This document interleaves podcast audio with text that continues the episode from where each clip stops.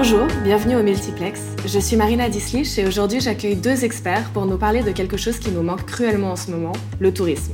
Et plus particulièrement d'hospitalité et de numérique. En effet, nous avons la chance de recevoir Arnaud Ponce, directeur du think tank Digital New Deal, et Pauline Gauthier, senior project manager chez Faber Novel, à l'occasion de la sortie d'une étude sur le partage de données dans le secteur du tourisme. Bienvenue à tous les deux et merci de me rejoindre. Vous venez donc de sortir une étude sur les liens entre hospitalité et numérique qui, je crois, fait suite à une étude de 2020 sur l'utilisation de la donnée dans le tourisme. Pouvez-vous nous en dire un peu plus sur ces études? Peut-être Arnaud pour commencer? Bonjour, euh, merci de, me recevoir. Alors, on va vous parler effectivement de ces deux livrets blancs euh, que nous avons sortis ensemble, le think tank Digital New Deal et Faber Novel.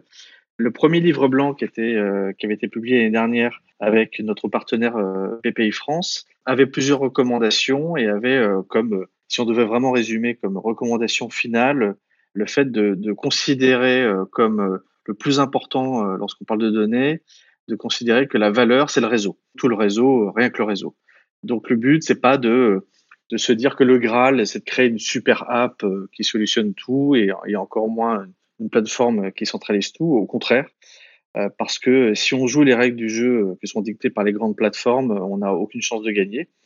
Et quand on parle de, de, de, de, grandes plateformes euh, dans le tourisme, il y a évidemment le, bon, les GAFA, hein, qu'on retrouve toujours à peu près sur tous les sujets.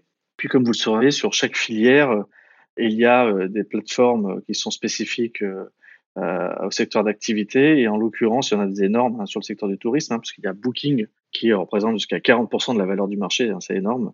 Puis il y en a d'autres, hein, Airbnb, euh, TripAdvisor, je vais pas tous les lister. Mais euh, donc voilà, donc quand on parle de réseau, ça veut dire quoi? Ça veut dire que euh, on a une carte à jouer qui est la coopération, et on sait que ça aussi, c'est un, des sujets qui nous a rapprochés avec Faber Novel, puisque c'est un peu des, un des dadas de Stéphane Distinguin, et, et c'est également le cas pour, pour les think tanks.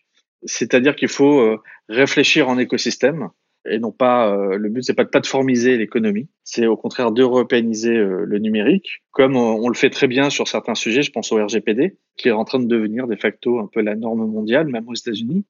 C'est le cas encore aujourd'hui avec des grands projets comme Gaia X. Donc l'Europe arrive à s'imposer euh, ses valeurs et ses propres intérêts à travers ce genre de programme. Donc c'est un peu tout l'enjeu du travail que l'on a poursuivi auprès des acteurs du tourisme avec ces livrets blancs. Si vous voulez, le constat, c'est qu'on est en 2021 sur le numérique, un peu comme étaient les, télécoms en, en 1991. C'est-à-dire que, je ne sais pas si vous vous souvenez, mais euh, euh, on l'a presque oublié, mais au début des années 90, il y avait déjà une situation de monopole, un peu euh, toute proportion gardée, équivalente au GAFA sur les télécoms, qui était, qui était trustée par Motorola. Et en fait, l'Europe, à, ce moment-là, s'est dit, on va, on va, essayer de pas se faire bouffer complètement par, par Motorola et on va réagir. Et pour se réagir, en fait, on va créer de la coopération. On revient sur, ce sujet. ils ont coopéré en euh, des États, des grandes entreprises qui sont surtout Nokia et Ericsson, et ils avaient mis en place un standard commun qui était le GSM.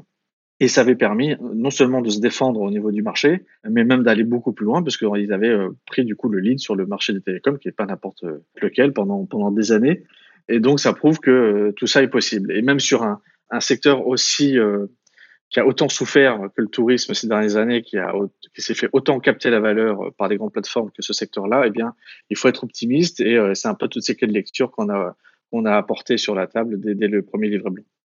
Et vous avez euh, relancé l'expérience avec une nouvelle étude qui vient de sortir ce mois-ci et qui se concentre sur le sujet de l'hospitalité, c'est ça, Pauline? Oui, tout à fait. Euh, du coup, on a sorti, euh, donc comme disait Arnaud, une première étude sur le partage des données. Donc ça, on, l'a sorti juste après le, confinement, au début de la crise du Covid. À l'époque, on avait du coup organisé des ateliers euh, avec les acteurs touristiques locaux, à distance bien sûr. Et il en était ressorti pas mal de, réflexions très intéressantes pour réinventer le secteur. Et à la suite de ces ateliers, on a voulu aller un petit peu plus loin et creuser le sujet avec le prisme de l'hospitalité. Et pourquoi l'hospitalité? Alors parce que c'est bien connu que la France est le pays de l'hospitalité. Il faut pas oublier qu'on est, qu'on est quand même la première destination touristique mondiale. Mais c'est vrai qu'avec la révolution numérique et, notamment avec l'arrivée euh, des plateformes, dont parlait Arnaud, euh, les, les, acteurs touristiques ont peu à peu perdu la main sur la relation avec les voyageurs parce qu'ils sont de plus en plus des intermédiaires. Et in fine, c'est la notion même d'hospitalité qui est en jeu. Alors bien sûr, il y a aussi un, fort enjeu économique derrière tout ça, quand on sait que près de 40% des transactions globales sont effectuées via, via ces plateformes d'intermédiation. Mais il faut aussi savoir que, que, la plupart de ces plateformes ne partagent absolument aucune donnée avec les acteurs touristiques. Donc il y a un, véritable enjeu d'une meilleure distribution de la valeur. Dans cette étude, euh, on a vraiment voulu montrer comment permettre à, l'ensemble de la filière touristique française de reprendre la main sur l'hospitalité grâce à la data. Et, bien qu'on parle de data, c'est quand même important de souligner que c'est pas juste une question technologique. Et ça, on, a beaucoup insisté dessus euh, dans l'étude. La data, c'est avant tout une question humaine, de collaboration, de partage et aussi euh, de, de montée en compétences. Alors, tourisme et hospitalité, pourquoi ces sujets en 2020 et 2021 et, quels sont les enjeux, et on imagine qu'il y en a forcément beaucoup après deux années comme celle-ci, euh, quels sont les enjeux de ce secteur euh, selon vous? Alors, en effet, c'est vrai que le, secteur du tourisme, c'est l'un des secteurs qui a le plus été touché par la crise du Covid. Il faut savoir qu'en temps normal, en France, le tourisme, c'est 90 euh, millions de visiteurs étrangers, c'est 8% du PIB et c'est 2 millions d'emplois. Donc, euh, quand on sait que rien que l'année dernière, on a perdu à peu près euh, un peu plus de 28 milliards de recettes internationales, c'est vraiment considérable.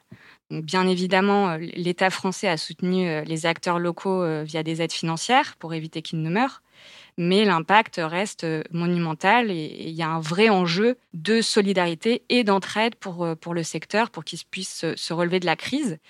Et on est vraiment convaincu que c'est par euh, le partage, la collaboration et le collectif que la filière va pouvoir retrouver la croissance.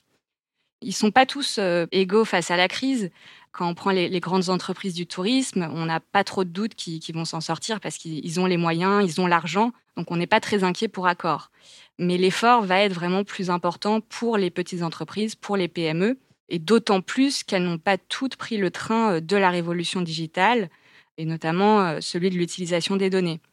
Donc, in fine, en fait, le risque, c'est que les plateformes prennent encore plus d'avance avec la crise et que ça, accroisse encore plus la, fracture numérique euh, touristique actuelle et qu'il y a un fossé qui se crée entre, d'un côté, les acteurs qui disposent de la maîtrise technologique des données et ceux qui peinent à s'équiper. Donc l'enjeu est, véritablement énorme.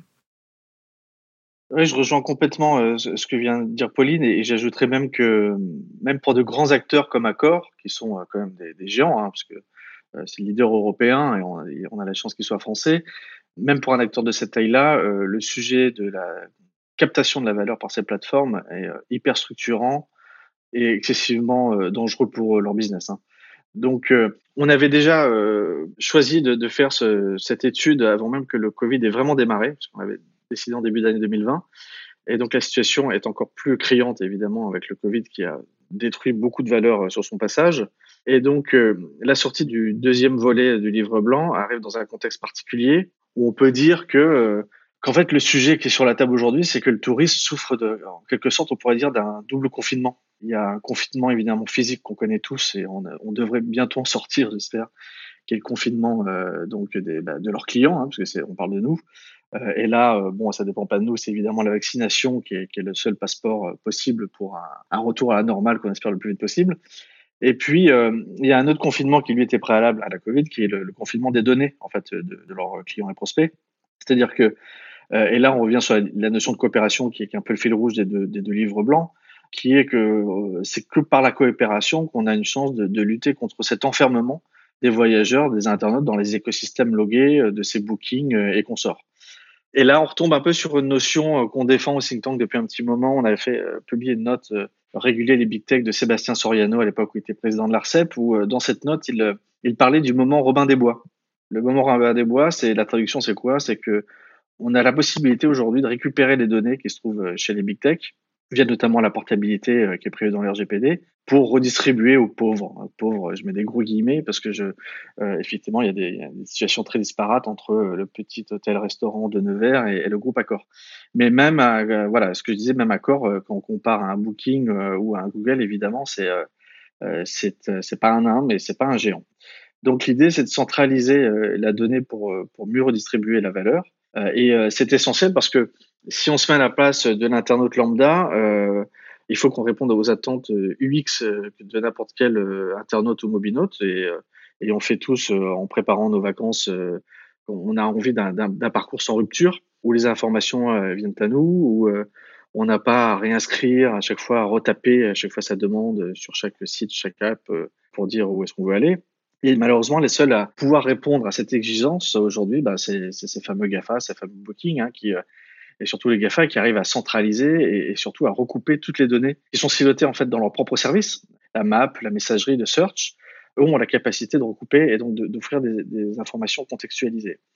Donc le but demain, c'est de, que ces données soient partagées entre les acteurs, des multitudes d'acteurs qui existent dans le monde du tourisme en France et en Europe, pour qu'ils créent une sorte d'écosystème ouvert et non pas une plateforme fermée, où euh, ces acteurs arrivent à offrir ensemble une expérience euh, dans un continuum, on va dire, de, services mutualisés et donc euh, des, des silotés. Donc l'ambition n'est ni plus ni moins, euh, derrière toutes les recommandations qu'on peut retrouver dans, nos livres blancs, de donner les clés pour euh, disrupter les disrupteurs. Et, et l'idée donc, ce serait de, de, créer le Doctolib de l'hospitalité, un booking qui soit français? Alors oui et non, enfin pas tout à fait. Je vais faire une réponse de Normand, mais euh, oui, si on prend le côté euh, franco-français euh, de, Doctolib, parce que l'objectif, c'est vraiment de faire en sorte de garder un maximum de, data, de recettes, et notamment les, commissions sur le territoire français. Et aussi, au-delà de les garder, l'enjeu, c'est vraiment de mieux répartir la valeur entre les acteurs et de passer d'un modèle traditionnel plutôt axé sur le volume vers un modèle davantage tourné vers la valeur. Et je dirais aussi oui sur l'aspect technologique, parce que si on prend Doctolib, c'est quoi? Si je simplifie, c'est un outil de gestion d'agenda. Donc, ce qu'on veut souligner dans l'étude, c'est qu'il y a aujourd'hui plein de solutions concrètes et pas si compliquées que ça à mettre en œuvre. Euh, il y a déjà largement de quoi faire euh, dans les smartphones des acteurs du tourisme, euh, par exemple. Et donc, avant de parler d'industrialisation, de parler de clubs souverains, on peut être un petit peu malin et bricoler des choses assez simples et efficaces sur le territoire. Tout à fait, c'est ce qu'explique Pauline. Dans nos recommandations de l'étude, en fait, ce sont des orientations qui sont assez simples à mettre en place. C'est vrai que l'hospitalité, c'est une notion euh, qui euh, forcément doit partir du terrain. Et donc l'enjeu majeur, c'est la formation. Et euh, ce qu'expliquait Pauline, c'est que la formation, c'est pas forcément la formation au sens lourd du terme. L'upskilling avec des outils simples peuvent parfois suffire. Mais là aussi, moi, ce que j'aimerais ajouter, c'est que sur l'hospitalité, il faut, comme sur tout le reste, quand on parle du numérique, avoir une, défendre une vision européenne, hein, c'est-à-dire une vision humaniste. C'est peut-être un bien grand mot, mais c'est concrètement euh, euh, le cas. C'est-à-dire que si on regarde sur le, thème de, de, de l'hospitalité, les big tech ont, ont en fait, euh, faut bien le dire, totalement réinventé euh, la notion d'hospitalité, avec, on a, on a un peu oublié, mais avec le, le principe de notation. Pour un restaurant ou un hôtel aujourd'hui en France ou ailleurs en Europe, sa note sur TripAdvisor, c'est devenu la, la, valeur étalon de, de son hospitalité et donc du coup de, de son business.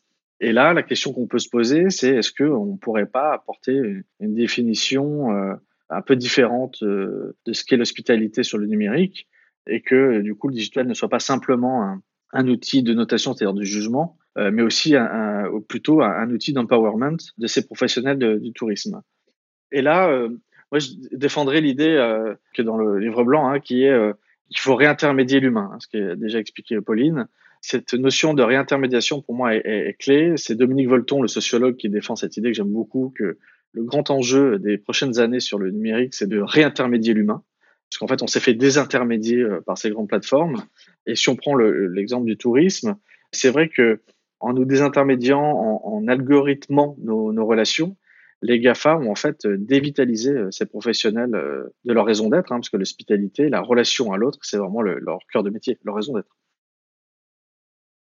Et après la sortie de, deux livres blancs, quelles sont les prochaines étapes pour remplir cette ambition? Comptez-vous aller sur le terrain à la rencontre des acteurs euh, locaux quand ce sera possible?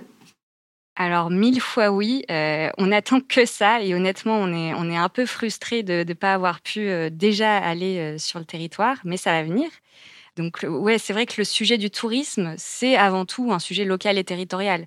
Donc ça n'avait absolument aucun sens pour nous d'organiser un événement à Paris on avait vraiment euh, prévu de faire un roadshow en région, mais voilà, avec le contexte euh, sanitaire qu'on connaît tous, euh, on a dû reporter. Mais on y croit, avec le déconfinement, la vaccination qui arrive, on va enfin pouvoir organiser ce roadshow. Donc j'en profite pour faire un, petit appel aux acteurs sur les territoires.